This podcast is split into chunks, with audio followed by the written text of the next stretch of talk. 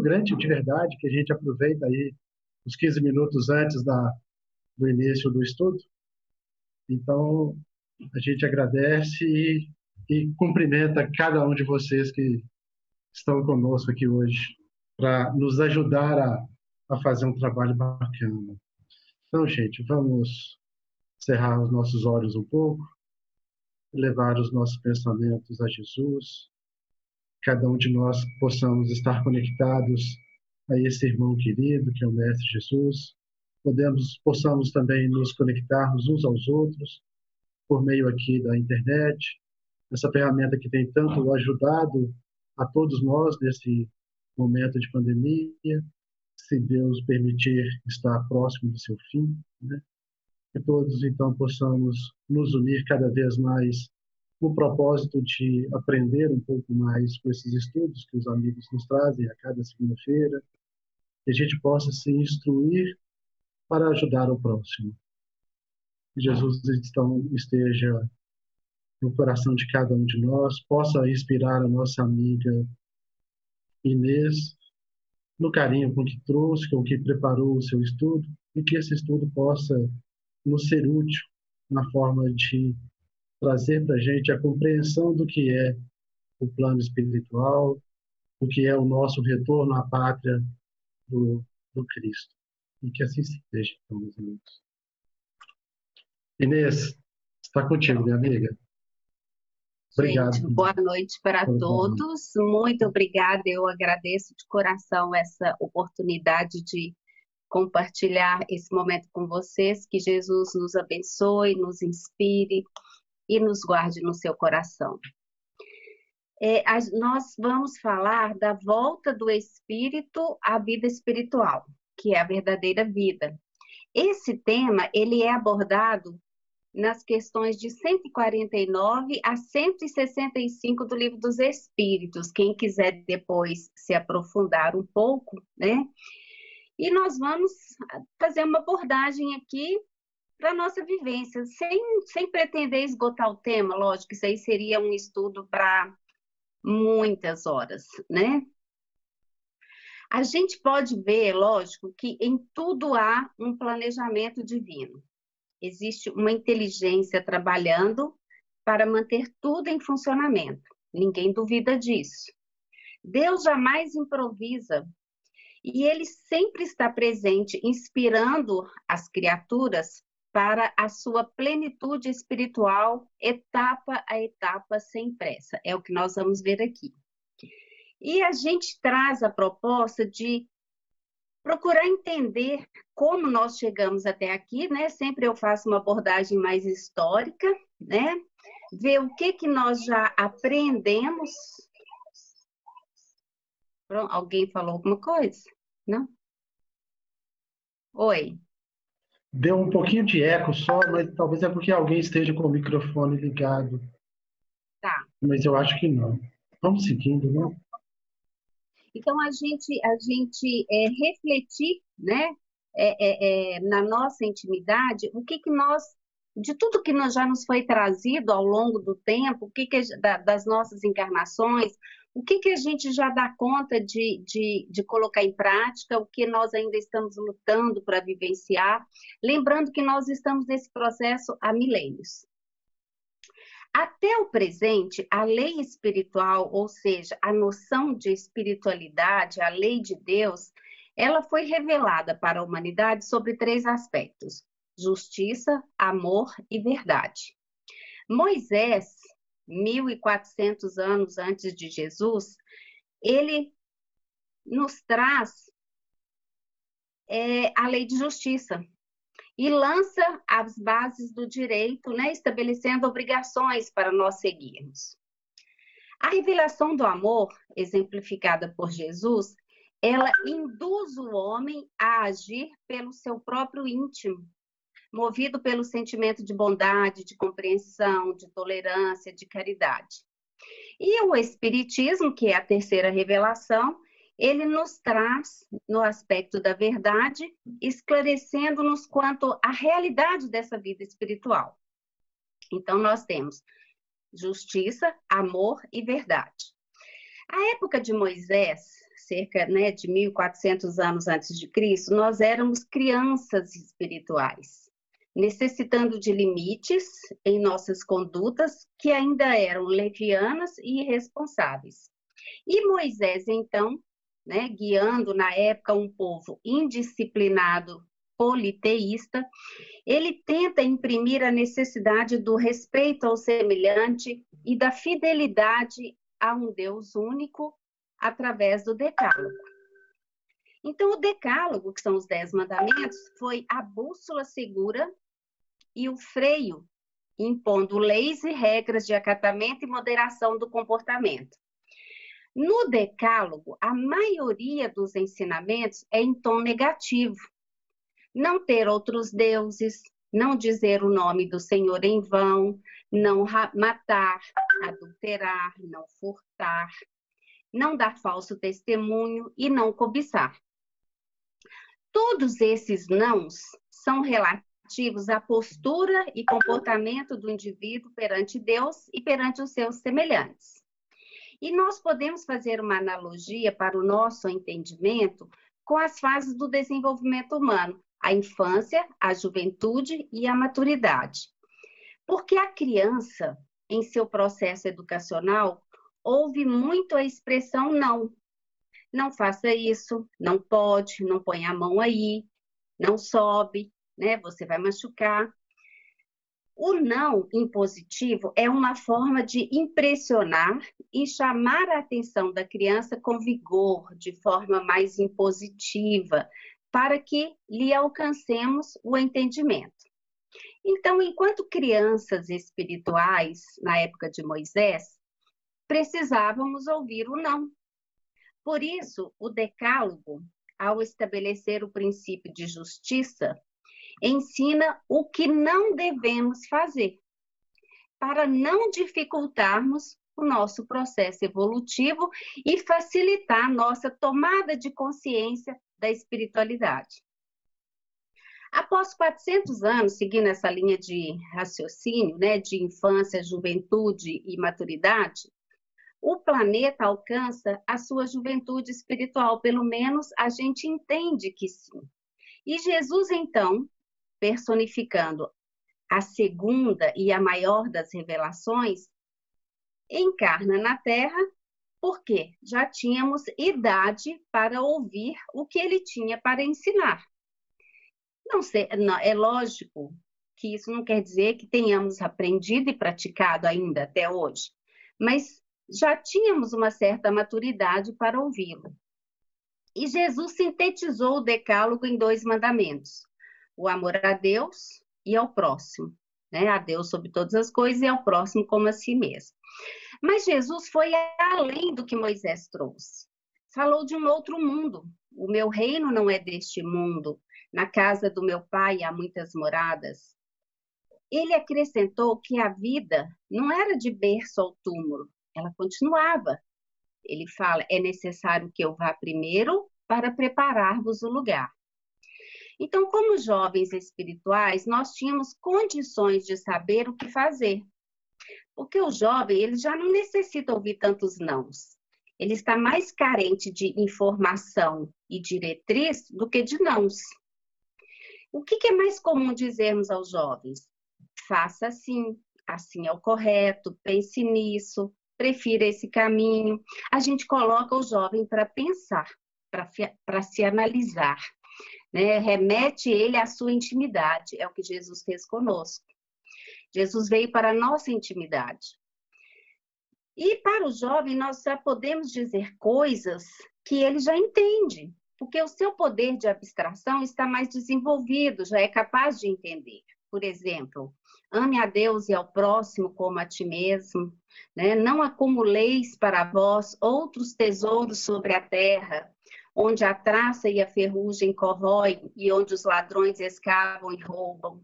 A gente pode dizer: reconcilia-te com teu inimigo enquanto estás a caminho. Perdoa 70 vezes 7. Prefira a porta estreita, né? Construa sua casa sobre a rocha. São coisas que o jovem já entende. Né? Atire a primeira pedra quem estiver sem pecado. tenha fé, nem que seja do tamanho de um grão de mostarda. Então, dessa forma, a segunda revelação representa o seguinte ensino: o que devemos fazer? Então, Moisés fala o que não devemos fazer. Não faça isso, não faça isso, não faça isso. E Jesus já fala o que devemos fazer. Jesus também diz: Ainda tenho muito que vos dizer, mas vós não o podeis suportar agora. Quer dizer, ainda tem muita coisa a ensinar, mas vocês ainda não têm condições de aprender. Por isso ele se limitou a falar de outra vida, um outro mundo. Mas não disse como é que é essa outra vida e esse mundo, e esse outro mundo. E também não descreve a relação desse outro mundo com esse mundo material. E tempos depois, com o advento da doutrina espírita, essa parte foi trazida. Né? O espiritismo ele é a terceira revelação que, além de repetir as revelações anteriores, ensinou-nos coisas novas, que nos capacitam a entender o sentido da vida e as causas do sofrimento. Então, assim sendo, Moisés representa o que não devemos fazer, Jesus, o que devemos fazer, e a doutrina espírita, que é o consolador prometido, nos esclarece o porquê fazer. É, ao tomarmos contatos com as verdades divinas, a gente passa a entender por que amar, por que fazer o bem, por que devemos evitar o mal, a violência, a calúnia, a indiferença, a omissão, o egoísmo e etc. Então, a doutrina espírita é o consolador prometido por Jesus, quando ele diz: E eu rogarei ao Pai, e ele vos dará outro consolador para que fique convosco para sempre. O Espírito de verdade, que assina muitas das mensagens do Evangelho segundo o Espiritismo. E conhecereis a verdade, e a verdade vos libertará. Está lá em João, no capítulo 8, versículo 32. Então, a doutrina espírita, ela mantém a ideia do Deus único de Moisés, mantém a ideia de a vida continua de Jesus, e acrescentou como é de fato a vida depois da morte e como é de fato a vida antes do nascimento. Mostrou que já existíamos antes de nascer, continuaremos a existir depois de morrer. Então a ideia espírita, ela elimina a ideia de morte. Não existe morte. Mostrou também que não só a vida continua, mas que a vida é uma só porque nós somos imortais. Eu existo desde que Deus me criou. E eu sou eu em qualquer momento, encarnada ou desencarnada. Porque encarnação, gente, não é sinônimo de vida. Vida é vida. Ela existe independente de você estar encarnado ou desencarnado. E estar encarnado é um momento da vida do espírito. E desencarnação é o meio pelo qual eu saio da matéria e volto ao plano espiritual. A doutrina espírita nos mostrou quem somos, de onde viemos, por que estamos aqui, para onde iremos, e nos apresentou a nós mesmos, dizendo que somos espíritos. Está né? Lá na questão 76 do Livro dos Espíritos. Que definição se pode dar dos espíritos? Ou seja, que definição se pode dar de nós mesmos? Somos os seres inteligentes da criação. Então, séria. Os espíritos não, tem, não temos fim, nós não temos fim. Somos imortais porque quem nos criou é eterno. Nós temos início, tá? É, é, porque fomos criados mas não somos, não temos fim. Somos inteligentes, temos o princípio inteligente, né? Quer dizer, Deus é a inteligência, nós somos inteligentes, né? Então, a doutrina espírita também nos apresentou o mundo espiritual do qual o mundo material é uma cópia. Nos provou que os habitantes daqui se relacionam com os habitantes de lá, através da mediunidade. Então, ela descortinou para nós o mundo espiritual. E, e, mostra que o mundo espiritual, ele é de fato o nosso mundo. fomos criados lá, evoluímos aqui no plano espiritual para continuarmos lá. Então, eu fiz esse resuminho é, das três revelações para mostrar há quanto tempo vem se desenvolvendo a ideia da espiritualidade e mostrar de que instrumentos Deus se utiliza e como Deus age sem pressa. Olha quantos séculos. Deus está trabalhando conosco nessa ideia da vida espiritual, né? E nós ainda temos muito medo do desencarne, né, da morte. Então, por que que temos que encarnar? Mas olha, o tema é a volta do espírito para o mundo espiritual. E eu vou trazê-lo aqui para a Terra, né? Por quê? Porque, gente, a volta para lá é, é, ela depende de como nós vivemos aqui.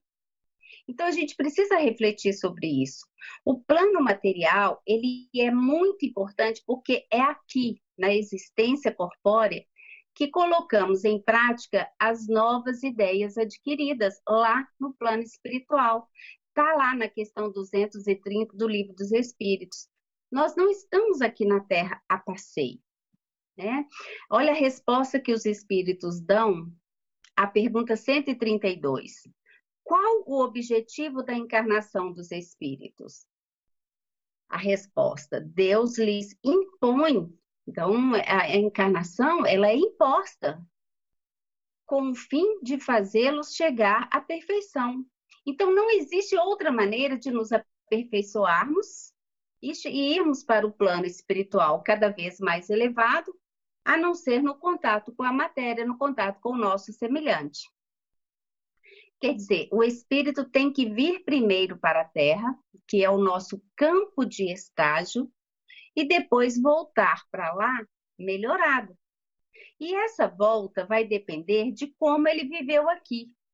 Então, encarnar não é uma coisa banal, vou ali e volto, porque é no contato com a matéria que o espírito se reconhece, se ergue e evolui.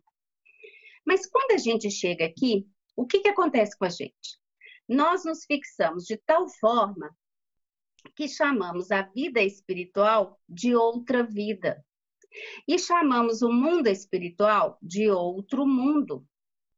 Só que o mundo espiritual não é o outro, ele é o mundo. Aqui é que é o outro mundo. Lá é o verdadeiro mundo, porque nós somos criados lá. A gente vem aqui fazer um estágio para evoluir. E aí, como a gente, dentro dessa ótica, né, dessa fixação na matéria, o que, que a gente faz? A gente se torna dono de tudo, de tudo que não é meu, de tudo que fica aqui quando eu volto para lá. E aí, isso passa a ser tudo que eu tenho. A minha vida se concentra ali na matéria. Por isso é que fica tão difícil voltar para lá e deixar tudo aqui, porque o apego é muito grande. E não, a gente se reveste de tamanha materialidade que voltar para o mundo espiritual passou a ser uma partida, uma ida, né? Quando alguém desencarna, a gente fala assim: ah, ele foi embora. Foi embora significa que largou tudo para trás. Não, ele não foi embora. Ele voltou para sua terra de origem. Ele voltou para casa. Né? Tem até um livro que fala Voltando para Casa, fala sobre essa, essa ida para o plano espiritual. Então, ir embora é quando a gente vem de lá para cá, porque nós somos de lá. Né? Mas o que, que acontece? Com o véu do esquecimento, nós nos sentimos sem passado. O, véu do esquecimento, tão necessário para a nossa evolução, ele também faz com que a gente se sinta sem passado. E aí a gente passa a entender que isso aqui é a vida. Então, isso é muito natural. Né? Esquecemos que somos um espírito encarnado e passamos a acreditar que somos esse corpo com essa personalidade, com esse nome, com esse sexo, com essa religião, com essa profissão, que sou essa pessoa com essa idade atual, né? Mas esse é apenas um dos papéis que eu desempenho agora, nessa existência. E eu já desempenhei vários outros papéis no passado. E no futuro, eu ainda vou desempenhar muitos e muitos outros papéis. E sem deixar de ser a mesma alma que eu sempre fui. Então, nós já tivemos várias existências e ainda teremos. A gente está mais perto do começo do que do fim. Porque se a gente foi criado e somos eternos, então a gente está perto da criação, perto do início da nossa vida. Então a gente ainda tem muitas experiências pela frente, né? Então, quando a gente acha que a gente começa aqui, vamos terminar por aqui, a vida material ela impregna de tal maneira em nós que quando retornamos ao mundo espiritual, a gente ainda retorna com uma massa corporal terrena. O que, que quer dizer isso? É, a gente ainda leva o corpo para lá, é lógico que com um peso menor, devido à diferença gravitacional, mas ainda muito presa à matéria. E aí vai nos dar muito trabalho e nos trazer muitas decepções. Você já viu gente quando chega do exterior no aeroporto com 20, 30 malas, a dificuldade que é para carregar aquilo tudo, né? Aquela bagagem imensa. Ah, e aí, às vezes chega aqui, vai passar na, na, alfândega e aquela decepção, porque aí tem que pagar o dobro do que pagou lá fora, né, de impostos, ou às vezes tem que largar muita coisa para trás. É o que acontece conosco quando a gente se impregna tanto da matéria e volta para lá ainda com essa massa corporal. Mas a morte, ela é da natureza desse mundo material. Dizer que não há morte é negar a realidade desse mundo material. É lógico que aqui na matéria nós temos início e fim. Né? A, a, o corpo tem um prazo de validade. Existe morte, sim. Nós temos validade nós temos uma quantidade determinada de fluido vital. Quando cessa esse fluido vital, nós retornamos. E não tem outra forma de retorno. Todos nós temos certeza de que morreremos. Morrer não, né? De que retornaremos para, para o, o, o plano espiritual. E a gente fala assim: quando eu morrer, o meu espírito vai para o plano espiritual não é o meu espírito, porque eu não tenho um espírito. Eu sou o espírito. Quem vai sou eu. E quanto mais a gente tiver consciência disso, mais nós vamos estar dispostos a trabalhar a nossa intimidade. Porque, gente, não tem como você é, separar de você mesmo, né? Não tem como. Você esconder de você mesmo. É você que vai. Você é um, eu sou um espírito. Quem vai para o plano espiritual sou eu, do jeito que eu estiver aqui. Se eu estiver bem, eu vou chegar do lado de lá bem, a gente vai ver no final do estudo. Se eu estiver, mas vou chegar exatamente como eu estou aqui. Né? Aquela história de que ah, depois que morre, todo mundo vira santo. Depois que morre, é igualzinho estava aqui, não tem diferença nenhuma, não. Né? Bom, e nas questões? Vamos trabalhar umas questões aqui do livro dos Espíritos muito interessantes. A 154, Kardec pergunta: é dolorosa a separação da alma e do corpo? E o espírito Miramês comenta essa questão, ele fala o seguinte: é processo comum e natural a separação do corpo da alma, embora não exista um totalmente semelhante ao outro, ocorrendo modificações de pessoa para pessoa. Muitos querem entender que, assim como a enfermidade lhes traz dores e inquietações, a separação do espírito do corpo possa lhes causar dores insuportáveis. Porém, esta não é a verdade. Então, o que, que ele está dizendo? Se você teve um processo de adoecimento doloroso, né, muito sofrido. Você vai desencarnar nessa dor, nesse sofrimento? Não. Ele fala que a morte por esgotamento do fardo fisiológico se processa como se estivéssemos com uma roupa suja, de modo que nos apressamos em trocá-la, sem motivo algum de inquietação. Na hora do desencarne, é o instinto de conservação que fala mais alto. E você vai querer permanecer bem. Gente, o que, que o instinto de conservação faz com a gente aqui na Terra? Não é ele que garante a nossa sobrevivência? Pelo instinto de conservação, é que você está vivo, que você busca se alimentar, se, se resguardar dos acidentes, né? É, é, é evitar o perigo para se conservar. Então, ele fala que na hora do desencarne, o instinto de conservação fala mais alto. E você vai querer permanecer bem. Então, você vai, quando você desencarna, você vai buscar o bem. Você vai sempre estar buscando o bem. Quando você está aqui na Terra adoecido, você não está buscando o hospital, o remédio, o médico, o enfermeiro, o tratamento, a companhia, um tratamento. Do, do lado de lá, você vai buscar do mesmo jeito, né? Você vai, vai lutar para continuar vivo, né? É, não é assim que, que o instinto de preservação faz aqui na Terra, faz a gente sobreviver. Lá é a mesma coisa. Mas tem um outro detalhe tem também o cumprimento dos deveres assumidos diante da própria consciência. Quanto mais em paz com a nossa consciência, melhor enfrentaremos esse processo de desencarne. Então, aquela pessoa, até no processo de adoecimento, a pessoa mais equilibrada, de consciência mais tranquila, ela enfrenta a doença com mais tranquilidade, sem, sem, sem choro, sem gritos, sem reclamações, né? Ela suporta com mais resignação. E ele, é importante a gente saber que o espírito, o espírito, ele é perfeito em todas as formas da vida. Espírito, ele, é, ele, ele não se adultera, ele não se modifica tudo que a gente sente vem na carne e fora dela é um processo mental. Por isso que a mente está no comando de tudo. Né?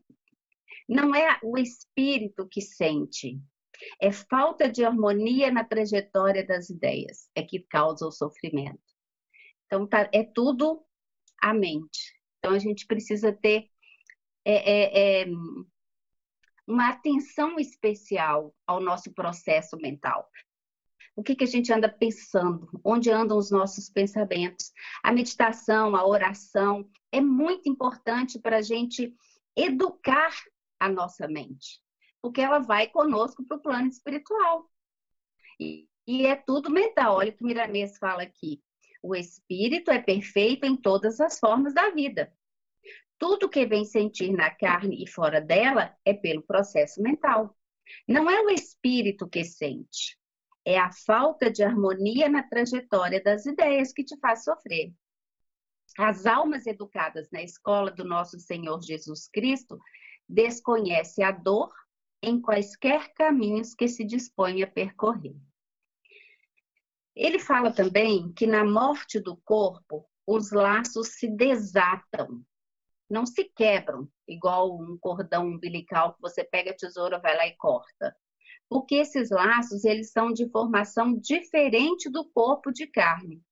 São altamente sensíveis e estruturados em outra dimensão psíquica. Então, a matéria não é a mesma, né? E, e na separação, se recolhem para seu ponto de origem, que é o espírito, ou o, o perispírito, né? o desencarne, o desenlace, ele é feito, então quer dizer, essa separação do corpo, do espírito do corpo, ele é feito por mãos hábeis, gradativamente, como requer a evolução da alma. Porém, na desencarnação de espíritos altamente evoluídos, já se muda o comportamento, quando o espírito é mais evoluído, ele mesmo se desata a si mesmo, ele mesmo se desliga da matéria e vai embora. Né? Ele não precisa de ajuda para isso. Então, o sofrimento, ele fala que o sofrimento é mais psicológico, por estar o espírito mudando-se para um lugar desconhecido. É nesse sentido que é muito necessária a educação da alma antes da separação do corpo. Então, a, nossa maior perturbação depois do desencarne é pela falta de conhecimento, de, de, de você. É, na verdade, gente, o medo da morte, porque a gente sabe que morte não existe. Esse medo que a gente tem não é da morte, ele é do desconhecido. Não é isso? Você não tem medo não é daquilo que você não conhece? Por que, que a gente tem medo de escuro? Porque no escuro a gente não vê. Tem gente que tem medo de escuro por quê? Porque ele não consegue ver. Né? Por que, que tem gente que tem medo de, de elevador? Porque ele não sabe o que, que pode acontecer. Né? Ele está dependendo ali de uma corda, um cabo de aço ali, ele não sabe. Então, o, na verdade, não é medo de morrer, porque é impossível você ter medo de voltar para a sua origem. O medo é do desconhecido. Por isso que o esclarecimento, a educação da alma é muito importante. O conhecimento espiritual que está sendo nos trazido aí desde né, há milênios, ele é muito importante. E na questão 155, ele pergunta como se opera a separação da alma e do corpo. No momento em que se desliga do corpo, há uma perturbação do tipo assim: onde estou? De onde vim? O que, que faço aqui? É tudo tão estranho. Porque, embora imortal, aqueles anos vividos no mundo material ainda estão muito enraizados no espírito. Então, a perturbação é o estado que separa a morte da desencarnação e depende do gênero da morte. Se é morte natural, se é abrupta ou se é provocada. E depende também do gênero de vida material. É, recentemente, a gente perdeu uma. A irmã de uma. Da, da, da mãe da nossa cunhada, que era uma pessoa muito querida. E ela, assim, ela deitou e não acordou. Então foi uma morte assim tão tranquila que nem parece que ela desencarnou, sabe? Não, não teve nenhuma perturbação. Então é o que a gente chama de morte natural, esgota o quanto vital, né? Tem a morte abrupta, que é aquela causada por acidente, e a morte provocada, que é o suicídio. Então a morte natural é a morte divina. A criatura deixa o corpo como se soltasse um pássaro de uma gaiola e ganha liberdade de consciência quando ela cumpre todos os seus deveres assumidos diante de Deus. E isso confere ao espírito um tempo menor nesse estado de perturbação. Então, a morte natural, o tempo de perturbação é menor. Mas se o estilo de vida foi eminentemente material, aumenta o estado de perturbação. Gente, só um minuto aqui. Só um minuto.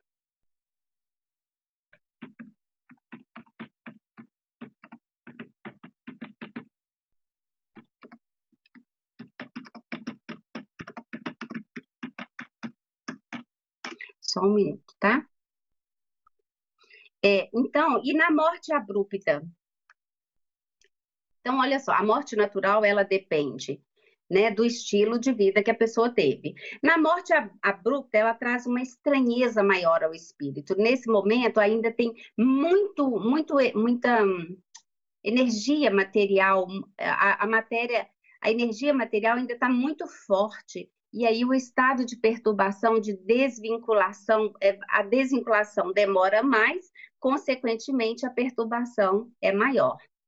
E na morte provocada, que seria o suicídio, é, esse estado aumenta esse estado de perturbação pela antecipação do tempo de permanência aqui na matéria. E a consequência do suicídio, ele fala que não é igual para todos os espíritos mas a consequência única a todos é a decepção de se ver vivo. Ela leva à frustração e até ao arrependimento. E Kardec resume esse assunto no item 13 do capítulo 12 do, do, do, livro Céu e Inferno, que ele fala assim: o estado do espírito por ocasião da morte pode ser assim resumido. Tanto maior é o sofrimento, quanto mais lento for o desprendimento do perispírito. A presteza deste desprendimento está na razão direta do adiantamento moral do espírito. Para o espírito desmaterializado, de consciência pura, a morte é qual um sono breve, isento de agonia e cujo despertar é suavíssimo. E aí, nós separamos, gente, no livro Céu e Inferno. Todo mundo conhece esse livro, Céu e Inferno, né? É uma das obras do Pentateuco. É, na segunda parte do livro O Céu e Inferno, a maioria a gente tem quanto tempo ainda? Temos ainda 20, não, 15 mais 7, 23, 23, 22 minutos. Então, ela perguntou ali se o infarto é uma, uma, um tipo de morte abrupta ou natural. Na verdade, é, eu não pesquisei sobre é, é, os tipos de. Na pesquisa que eu fiz, eu vi o seguinte: que quando a pessoa passa por um processo de adoecimento muito longo, fica na cama, um câncer aí prolongado, né, meses ou até anos, é, é, doente, não significa que ela, ela não vai chegar do lado de lá nesse sofrimento. Isso aí eu pesquisei. Agora, o infarto, é, pelo que eu já li, se ele é provocado por uma vida desregrada, né, a pessoa abusou do corpo físico e ela adiantou o seu desencarne, é, ela é considerada uma morte abrupta, né? Porque ele, aliás, seria uma morte, como se diz aqui, provocada, na verdade. Não é abrupta, ela seria provocada, porque ele vai desencarnar antes do tempo previsto pelo mau uso do corpo físico. Eu não sei se clareou para você. Agora, se o infarto ele estava no planejamento encarnatório da pessoa, né, estava lá que ela iria ter um problema de coração e a determinada altura da vida ela iria desencarnar por um infarto, apesar de ser um infarto, não é uma morte abrupta, né? É uma morte natural, estava no planejamento reencarnatório dele. É, é, deu para esclarecer alguma coisa? Agora, o Covid, você está vendo? A per... Eu não estou vendo a pergunta, Maurício. Você está. A pergunta é: o Covid é abrupta, né? Entendeu? Então, o Covid é, é, é uma experiência nova que a gente está vivendo, né? E pelos relatos que a gente tem visto aí do plano espiritual, é que muitas pessoas, a gente vê relatos, assim, a gente não pode afirmar nada por ser uma coisa recente, não tem um estudo mais aprofundado, assim, de fontes fidedignas, que a gente possa falar alguma coisa. Então, eu acho melhor a gente pesquisar melhor, né? porque existem muitas opiniões, inclusive de médiums muito respeitados, né, dentro da doutrina espírita, mas é muito recente para a gente dizer assim, olha, é uma coisa comprovada. É, eu não me arriscaria a, a, a opinar sobre é, o que é o Covid. A gente sabe que já existiram muitas pandemias no mundo, né? É um processo expiatório, faz parte do nosso nível de evolução mesmo.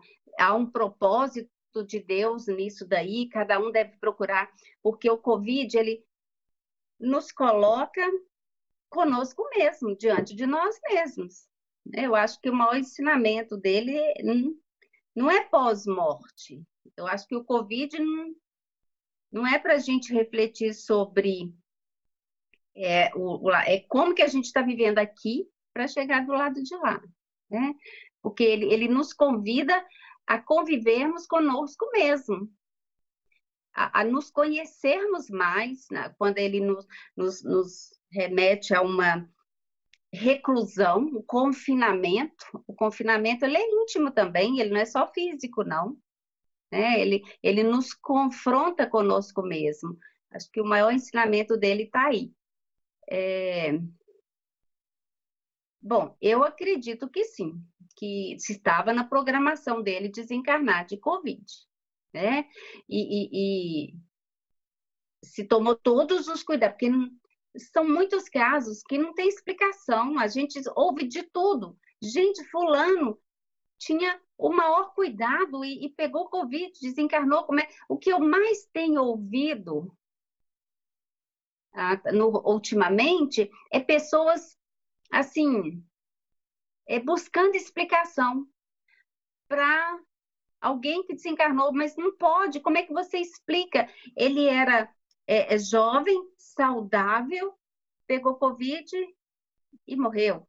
Né? Eu, por exemplo, tenho três tios. A, a, a esposa, com 80 anos, o tio, o tio com 86, uma tia que mora com eles com 82. Os três pegaram Covid. Não tiveram nada, nem fizeram teste positivo, o médico acompanhou, é, tiveram uma leve febre. E assim, quando diagnosticou, a família inteira entrou em pânico, mas não tiveram, nem perderam paladar, nem, nem olfato, nem nada, não tiveram nenhuma sequela, nenhuma. Tem outro conhecido que de 70 anos que ficou três, 90 dias internado e está totalmente recuperado. Então, não dá para você entender, não tem um parâmetro, não tem uma lógica ainda que você possa falar assim. Né? Tem alguns relatos, igual eu falei, de espíritos até é, muito, muito respeitados na doutrina espírita. Mas eu acho que ainda é cedo para a gente definir qualquer coisa mais científica, né, da, dentro da doutrina espírita. Então, a gente pegou no livro Céu e Inferno é, a segunda parte dele, esse livro aqui, Céu e Inferno, a segunda parte dele, ele traz relato de espíritos sobre a sua volta para o mundo espiritual e, e Kardec separa em oito grupos. Mas nós vamos trazer só três grupos, porque são aqueles grupos que estão mais dentro da realidade nossa, aqui como espíritos encarnados, tá? O primeiro grupo de espíritos felizes, porque na Terra existem espíritos com desencarne feliz, né? São poucos, mas existem. O segundo grupo é espíritos em condições medianas, que é a quase totalidade da humanidade está nessa grande, nessa condição de mediano. E o terceiro grupo de espíritos sofredores, que grande parte é, é, é, que é a condição de muitos ainda aqui da Terra. Esses relatos, gente, para quem eu acredito que quem trabalha em reuniões mediúnicas, né, Mauri, é, com doutrinação, certamente que tem exemplos muito mais vivos do que os que são trazidos aqui no livro Céu e Inferno, escrito há mais de 150 anos atrás, então, para vocês que lidam com, com espíritos em reunião mediúnica, vocês têm exemplos muito mais apurados e muito mais vivos do que. Mas para aqueles que não têm experiência, o céu e o inferno, os relatos aqui, é uma boa base para a gente entender. Né? É, aqueles que não vivem essa experiência mediúnica, então, é uma boa base.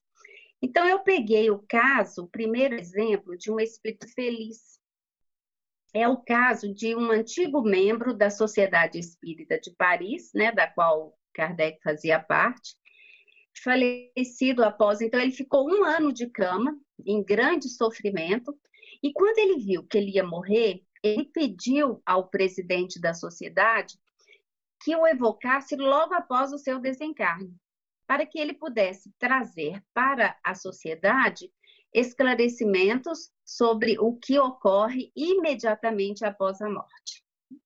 E aí, então, ele, ele pediu: olha, assim que eu desencarnar, vocês me evocam, porque eu gostaria de trazer para vocês ensinamentos de como que é imediatamente após a morte. Então, atendendo o pedido, né, eles evocaram o espírito dele diante do corpo dele, uma hora antes dele ser sepultado. Então, tinha poucas horas que ele tinha desencarnado.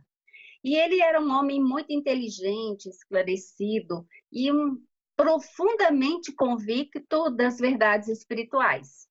Então, o objetivo da evocação além de cumprir a vontade do desencarnado, era também comprovar o quanto o estado do espírito pode influir no desencarne. E esse espírito ele descreveu plenamente lúcido o instante da transição. ele vendo-se morrer e renascer, e isso, gente, é uma circunstância pouco comum, né? Ele, ele conseguiu, dado ao seu é, é, é, a sua elevação espiritual. Então, eu vou ler aqui um pedacinho na página 176. Aqui, ó. Quando eles o convocam, o invocam, né? É, pergunta para ele assim: é, Como vos achais agora? Senti ainda as vossas dores? Comparando a situação de hoje com a de dois dias atrás, que sensações experimentais? Aí ele fala que ele estava um pouco trêmulo, ainda muito fraco, né? Mas a minha situação é bem ditosa. Acho-me regenerado, renovado, como se diz entre vós, mas nada sentindo das antigas dores. A passagem da vida terrena para dos espíritos deixou-me de começo num estado incompreensível, porque ficamos algumas vezes muitos dias privados de lucidez. Eu havia feito, no entanto, um pedido a Deus para permitir-me falar aos que estimo, e Deus ouviu-me. Aí eles perguntam: ao fim de quanto tempo recobrastes a lucidez das ideias? Ao fim de oito horas. Deus, repito, deu-me uma prova de sua bondade, maior que o meu merecimento. Então, com oito horas de desencarnado, ele, ele já tinha a lucidez das ideias dele, ele já tinha consciência de que ele havia deixado o corpo, né, e que ele estava no plano espiritual. Estás bem certo de não pretender, de, de não pertencer mais ao nosso mundo? No caso afirmativo, como comprová-lo? Aí ele responde: Ó, oh, certamente eu não sou mais desse mundo, porém estarei sempre ao vosso lado para vos proteger e sustentar. Aí eles perguntam: que efeito vos causa o vosso corpo aqui ao lado? Porque tem uma preocupação muito grande é, de se ficar preso ao corpo, né? De ver a degeneração do corpo após a morte. Aí ele fala assim: meu corpo, pobre mísero despojo, volve ao pó, enquanto eu guardo a lembrança de todos que me estimaram. Vejo essa pobre carne decomposta, morada que foi do meu espírito, provação de tantos anos. Obrigada, mísero corpo, obrigado, mísero corpo, pois que purificaste o meu espírito. O meu sofrimento, dez vezes bendito, deu-me um lugar bem compensador. Por isso que tão depressa posso comunicar-me convosco. Então ele se desprende do corpo com muita facilidade. Então, essa é a característica de um espírito feliz. Não que ele te, seja é, um espírito que tem que seja que foi feliz aqui na Terra, mas um espírito de consciência do plano espiritual, né, de lucidez espiritual. O outro exemplo que eu trouxe está na página 246 é que é o exemplo de uma jovem que desencarnou aos 25 anos de idade. Ela morreu de repente dentro de casa, sem sofrimento, sem nenhuma causa previamente conhecida, e depois veio a saber que o desencarne dela era mais para ela já veio com essa programação para que ela mostrasse, despertasse os pais para a vida espiritual, né? É, então, ela, daí, três dias depois da morte dela, ela foi evocada por pessoas conhecidas e ela ainda se sentia ligada ao corpo. E ela falou assim: Eu não sei onde estou, eu estou muito conturbada, chamaste-me e eu vim. Não compreendo por que não estou em minha casa. Lamento a minha ausência quando presente estou, sem poder fazer-me reconhecida. Meu corpo não mais me pertence e, não, e no entanto, eu lhe sinto a algidez. Quero deixá-lo e mais a ele me prendo sempre. E aí, o que, que acontece? O sentimento de dualidade que não está mais, é, é, que não está ainda destruído por uma completa separação é evidente. Quer dizer, ela, ela ainda se sente na carne e no espírito. Ela não tem a sensação de que ela já desencarnou. É, mas como ela era uma, uma, uma pessoa que não tinha vício, era de boa índole. Essa situação nada tinha de penosa e não deveria prolongar-se por muito tempo. Evocada novamente depois de alguns dias, as suas ideias estavam já muito modificadas. Eis o que diz. Então, quando ela é evocada três dias depois de morrer, ela estava totalmente perturbada. E aí ela pede para orarem por ela. Então, aí, esse exemplo traz é, a importância da oração por aqueles que desencarnam. Como que as vibrações da prece alcançam o desencarnado e como ele é ajudado. É o que ela fala aqui. Obrigada por haver desorado por mim. Reconheço a bondade de Deus que me subtraiu aos sofrimentos e apreensões consequentes ao desligamento do meu espírito. Então, ela foi ajudada pela prece. Aí ela fala que ela não é infeliz, mas que ela ainda tem muito a fazer para se aproximar da situação dos bem-aventurados. Né? Aí eles perguntam para ela: Você levou muito tempo a reconhecer? Ela fala: Compreendi a morte no mesmo dia que por mim orastes. Então ela só se deu conta de que ela havia desencarnado quando ela recebeu as vibrações da prece. Aí eles perguntam: era doloroso o estado de perturbação? Ela fala: não, eu não sofria. Acreditava sonhar e aguardava o despertar. Então, esse é um exemplo de um espírito que é um espírito mediano, né? É, é, é, aqueles que ainda são muito frívolos, né? Levianos, mas que já não tem nenhuma ação mais comprometedora. Então, eles chegam do lado de lá e levam um pouquinho mais de tempo para se recuperar, mas a gente vê que não tem nenhum processo de sofrimento nisso daí. E aí eu trouxe um outro exemplo de um espírito, do terceiro exemplo, que está desencarnado há 150 anos. E num estado de sofrimento, porque teve uma vida muito desregrada, né? Fez muitas coisas ruins, então esse é o exemplo de um espírito infeliz, né? Um espírito sofredor, né? É, ela relata que ela teve uma vida muito abastada, mas ela era muito ambiciosa e que oprimia as pessoas, era se deixava levar pela cólera, e aí pergunta em que época ela viveu. Ela fala que há 150 anos, na Prússia. Como viestes aqui hoje? Conduzida por um espírito que me acompanha muitas vezes. Desde quando vedes a esse espírito? Não há muito tempo. E desde quando tendes consciência das faltas que cometestes? Aí depois ela pensa um pouquinho e fala assim: é, tem razão. Foi só quando eu tomei consciência das faltas que eu que eu cometi, que eu comecei a me arrepender, é que eu comecei a ver esse espírito protetor do meu lado que tem me ajudado.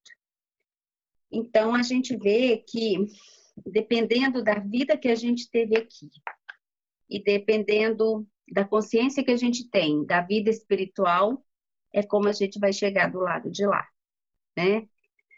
E depende muito é, dos nossos propósitos. E para e concluir, eu gostaria de fazer algumas observações. A gente tem a dúvida para os incrédulos, né? Será que para onde que eu vou? E a dúvida, gente, ela gera o medo. Então, a dúvida da, da, da, da vida continua, imortalidade da alma é a coisa que mais nos dá paz, tranquilidade, né? é, o medo e o temor para aquele preso à cultura do culpado. Então, o culpado, ele, ele fica preso, ele fica preso à matéria.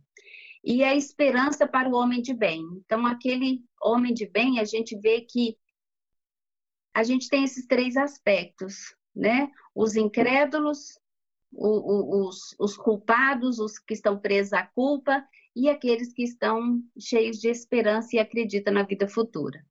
Mas é muito importante a gente lembrar uma alertiva do capítulo 2 do Evangelho segundo o Espiritismo, que ele fala: Não se vos pergunta o que fostes, nem que posição ocupastes, mas que bem fizestes, quantas lágrimas enxugastes.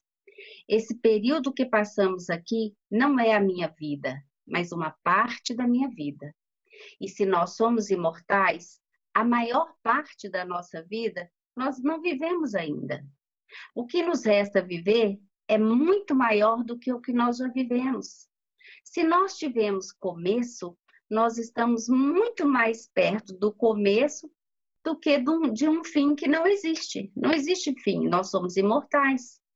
Então, para viver, é só olhar para frente e perceber que não há limites, que nós continuaremos vivos, né? que não existe fim. Então, para que viver com tristeza, com medo, com mágoa, com rancor? Né? Se a gente sabe que a gente tem a eternidade pela frente, que a gente muita coisa ainda nos espera. Então essa volta, que fique bem claro, ela depende de como a gente vive aqui. Mas como a gente vive aqui é uma decisão de agora. Porque não adianta nada você é, é, ter consciência da vida espiritual, mas você está sempre preso com pensamentos, né? A sua mente está sempre voltada para o medo, para o rancor, para a mágoa. E aí a gente não vive. Quando a gente vê, a gente já perdeu a oportunidade e o tempo passou e a gente já está voltando para o lado de lá e a gente vai chegar do lado de lá igual a gente viveu aqui. Não existe diferença. Né? Então, eu espero que tenha sido um pouco esclarecedor. O tema é muito vasto, muita coisa ainda para ser detalhada, mas pelo menos é, abre um pouquinho a nossa cabeça. Eu espero que tenha ajudado a gente a refletir um pouco aí nessa volta para o mundo espiritual, tá? Alguém tem alguma pergunta? Acho que são perguntas que todo mundo tem, tem medo de fazer, né, Inês? Eu acho que é tão desconhecido do ponto de vista do esquecimento por qual a gente passa, que a gente tem um pouco de receio até de pensar na, na situação da morte, né? É o que a gente mais vê de comum. Mas vem a doutrina espírita e, e, e nos esclarece a ponto de tirar o medo que a gente tem tradicional, né? Se a gente se dedica um pouco ao, ao aprendizado. Acho que, é, que o importante é a gente estudar um pouco, né? É, a Maurício, sabe, hum, é, por mais que você saiba, eu acho assim, quando chega a hora de voltar, cada um vai viver de um jeito. Né? Cada um vai viver de um jeito. Porque o esquecimento do passado, ele é muito determinante. Né? É uma bênção e, ao mesmo tempo, é um dificultador para nós. Né? É, é, é, um paradoxo aí. Né? É. Então, esse, esse esquecimento aí do passado faz a gente viver muito intensamente na matéria, né? Muito isso aí é que a gente precisa e não é fácil. Não é fácil, é um desafio. Né? Bom. É, Inês, é exatamente. Sim. É, o que, que você é, sabe assim que diz sobre o purgatório? Porque já me fizeram a pergunta e eu falei assim, pronto, e agora? Porque na época a gente era purgatório. de uma forma, né? Aí depois que eu sou espírita, eu vejo de outra bem, bem diferente. Aí eu fiquei assim, poxa, eu não sei te responder. Olha, é, é, primeiro, é, você fala do inferno mesmo, né? Purgatório, é isso, né? Então, eu acredito assim, a gente vê pela história que a, a, a religião que trouxe o conceito de inferno, de purgatório, ela foi durante um tempo uma religião, a gente não sabe a gente sabe que tudo faz parte de um processo, né? não tá, não estamos criticando nem condenando, mas ela precisava de um mecanismo de dominação. Né? É, então, uma maneira de fazer, eu, eu, eu preciso que você tenha medo para que você fique fragilizado, para que eu possa exercer o meu poder. Porque eu não consigo exercer poder sobre alguém forte. Então, é necessário que você enfraqueça para que você possa dominar.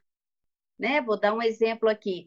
É, como é que os países é, europeus conseguiram dominar o continente africano é, é, e, e colocá-lo numa situação de miséria que ele se encontra até hoje, dividindo os povos, colocando é, uns contra os outros, né? E aí, pelo medo, e passa a dominar. Então, é necessário que você sinta medo, que você se distancie da sua verdade de espírito eterno, de espírito criado por Deus, da sua luz interna, do seu ser né, é, divino, porque aí você, sendo uma criatura frágil, é, vai ser mais fácil você fazer o que eu quero, acreditar no que eu estou falando, porque você está com medo, você está fraco, aí eu consigo te dominar. E nada melhor para dominar as pessoas do que o medo.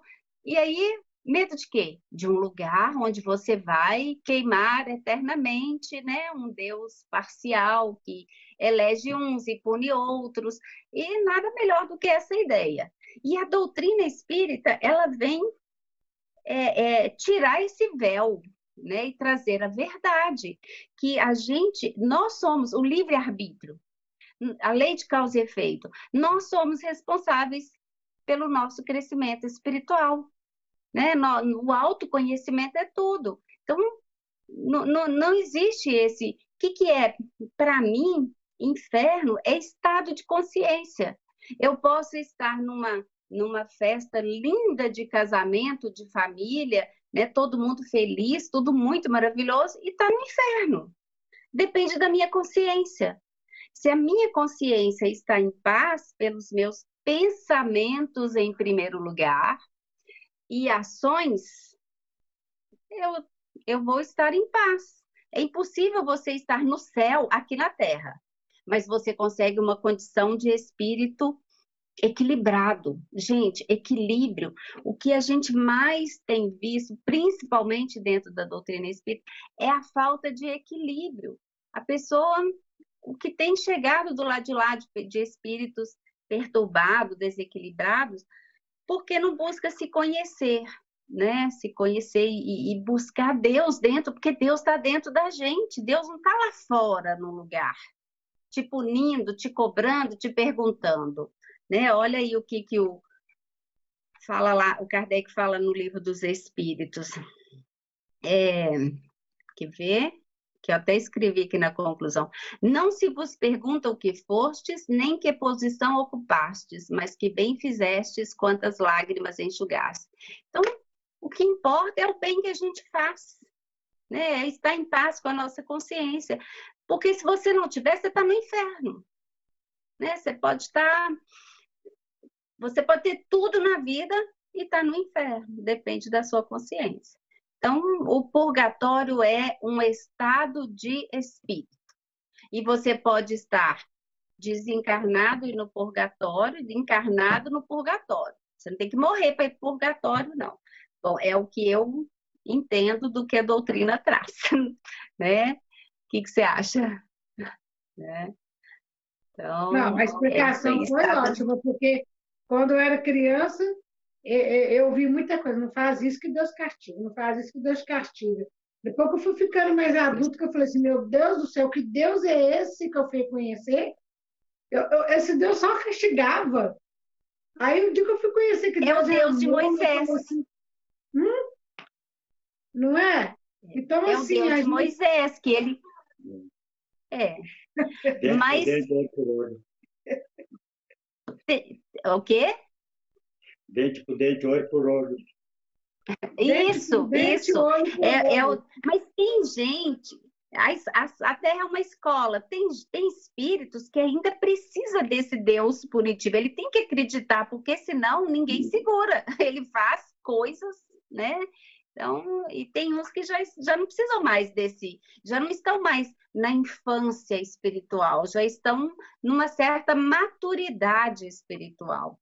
Para esses, o Deus é de misericórdia, de amor. E a gente também, com todo o conhecimento que a gente procura ter né, na, nas nossas reuniões, estudo, é, a gente a gente às vezes ainda acha que Deus está nos punindo, né? Deus não pune. Gente, como é que. É, uma, é uma incoerência. Se ele é, é, é bondade, né? É, causa primeira de todas as coisas, se Deus é amor, como é que amor pode fazer você sofrer, né? É a lei de causa e efeito que te faz sofrer, uhum. né? E, e, e, Deus, ele, ele não interfere no seu livre-arbítrio. Tem uma coisa que Deus não interfere no seu livre-arbítrio, né? Por isso que os indianos falam que Deus só fala sim. Não existe não no vocabulário de Deus. Se você fala assim, eu vou matar ele, sim. Eu vou roubar, sim. Eu vou ser bom, sim. Deus só fala sim. Por quê? Porque ele respeita seu livre-arbítrio. E é, é, incondicionalmente. Deus não interfere. Você vê que os espíritos benfeitores, eles também não interferem. A gente vê nas obras de André Luiz, né? Eles não interferem no nosso livre-arbítrio. Você faz as suas escolhas, senão você não evolui. Você vai ser eternamente criança espiritual. Precisando lá do, do não, não faz isso, não faz aquilo, alguém para te controlar. Então, eu acho que o purgatório, ele foi criado como uma maneira de controlar. Controlar. Para quem precisa de controle. Aí você decide, será que eu preciso de controle ou eu vou ser capaz de me controlar? O que, que eu quero para a minha vida? Eu quero ser controlado? Né? Eu acho que o maior bem que você pode fazer para a humanidade é se melhorar. Tem gente que fica aí preocupado em construir isso, construir aquilo, é, é, fazer caridade, e esquece do principal, né, a maior caridade que você pode fazer para a humanidade é se melhorar. Porque quando você melhora, você vai ser, você vai ajudar o outro. E se você não melhora, você vai ser ajudado. Você está sempre dando trabalho para todo mundo. Então, aquele que se melhora, ele vai sempre ajudar. Ele, ele, ele, só dele irradiar bondade, só dele irradiar mais luz, ele já está fazendo um bem enorme para a humanidade. Às vezes muito maior do que se ele ficar aí, né, horas e horas fazendo, é, sei lá, caridade, seja lá de, de que maneira for. Então, isso é muito relativo, tá? Obrigada. Então, busquemos é, nos melhorar. Vamos, brilhe a vossa luz né? Brilha posso, a vossa posso, luz. Ei, Inês, posso só falar uma coisinha rapidinho? Sim, sim. É, da mesma forma que você falou, né, do arbítrio, que os espíritos benfeitores, eles não nos influem, não nos, é, como é que você falou, direcionam, né? É, é, eles, eles respeitam, né, o eles seu respeitam a nossa vontade, nosso livre-arbítrio, da mesma forma, eu entendo que as influências que a gente recebe, seja dos espíritos, aqueles que nos desejam mal, cabe a nós também essa questão do livre-arbítrio e estar sintonizado para receber ou não aquela influência. Muitas das vezes a gente fica pensando, ó, oh, fulano tá tá agindo assim porque tá com obsessor, fulano tá, eu estou assim porque eu estou e não, a, a, sintonia é nossa, a sintonia de receber, seja uma, uma influência boa ou ruim, o livre-arbítrio continua sendo nosso, a responsabilidade continua sendo nossa. Então, a porta abre de dentro para fora. Se você abrir a porta, vai entrar.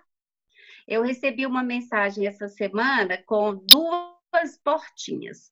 Numa tinha uma fila imensa e na outra não tinha ninguém. O funcionário estava lá com a mão no rosto. Não sei se vocês viram essa mensagem. É, com a mão no rosto, desconsolado, sem nada para fazer. Aí a porta que tinha é, a fila imensa estava escrito uma plaquinha assim: é, fila para reclamar do obsessor. E na outra porta que o funcionário estava lá sem nada para fazer, estava escrito assim: fila para o autoconhecimento. Então, quer dizer, é muito porque se eu me conheço, se eu acendo uma luz sobre mim, eu vou ver os meus erros, gente. E eu não quero ver. É muito difícil. É, é, outro dia, uma pessoa que estava que descobriu um câncer no pulmão, eu conversando com ela, ela falou comigo assim: Ai, Inês, o que eu mais me pergunto ultimamente é por quê? Por que, que isso foi acontecer comigo? Aí eu falei para ela assim: Você fez a pergunta certa. Por que eu?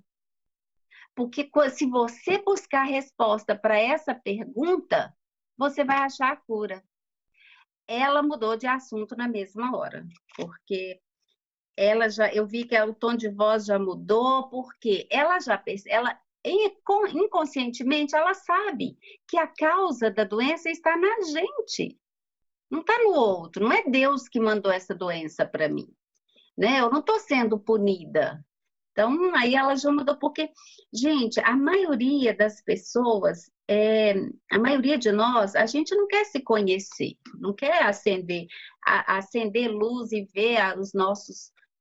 Porque dá trabalho, você tem que fazer sacrifício, você tem que renunciar, você é muito trabalhoso se conhecer e se, e se transformar. Então, é melhor deixar do jeito que está, né? É, o autoconhecimento é tudo.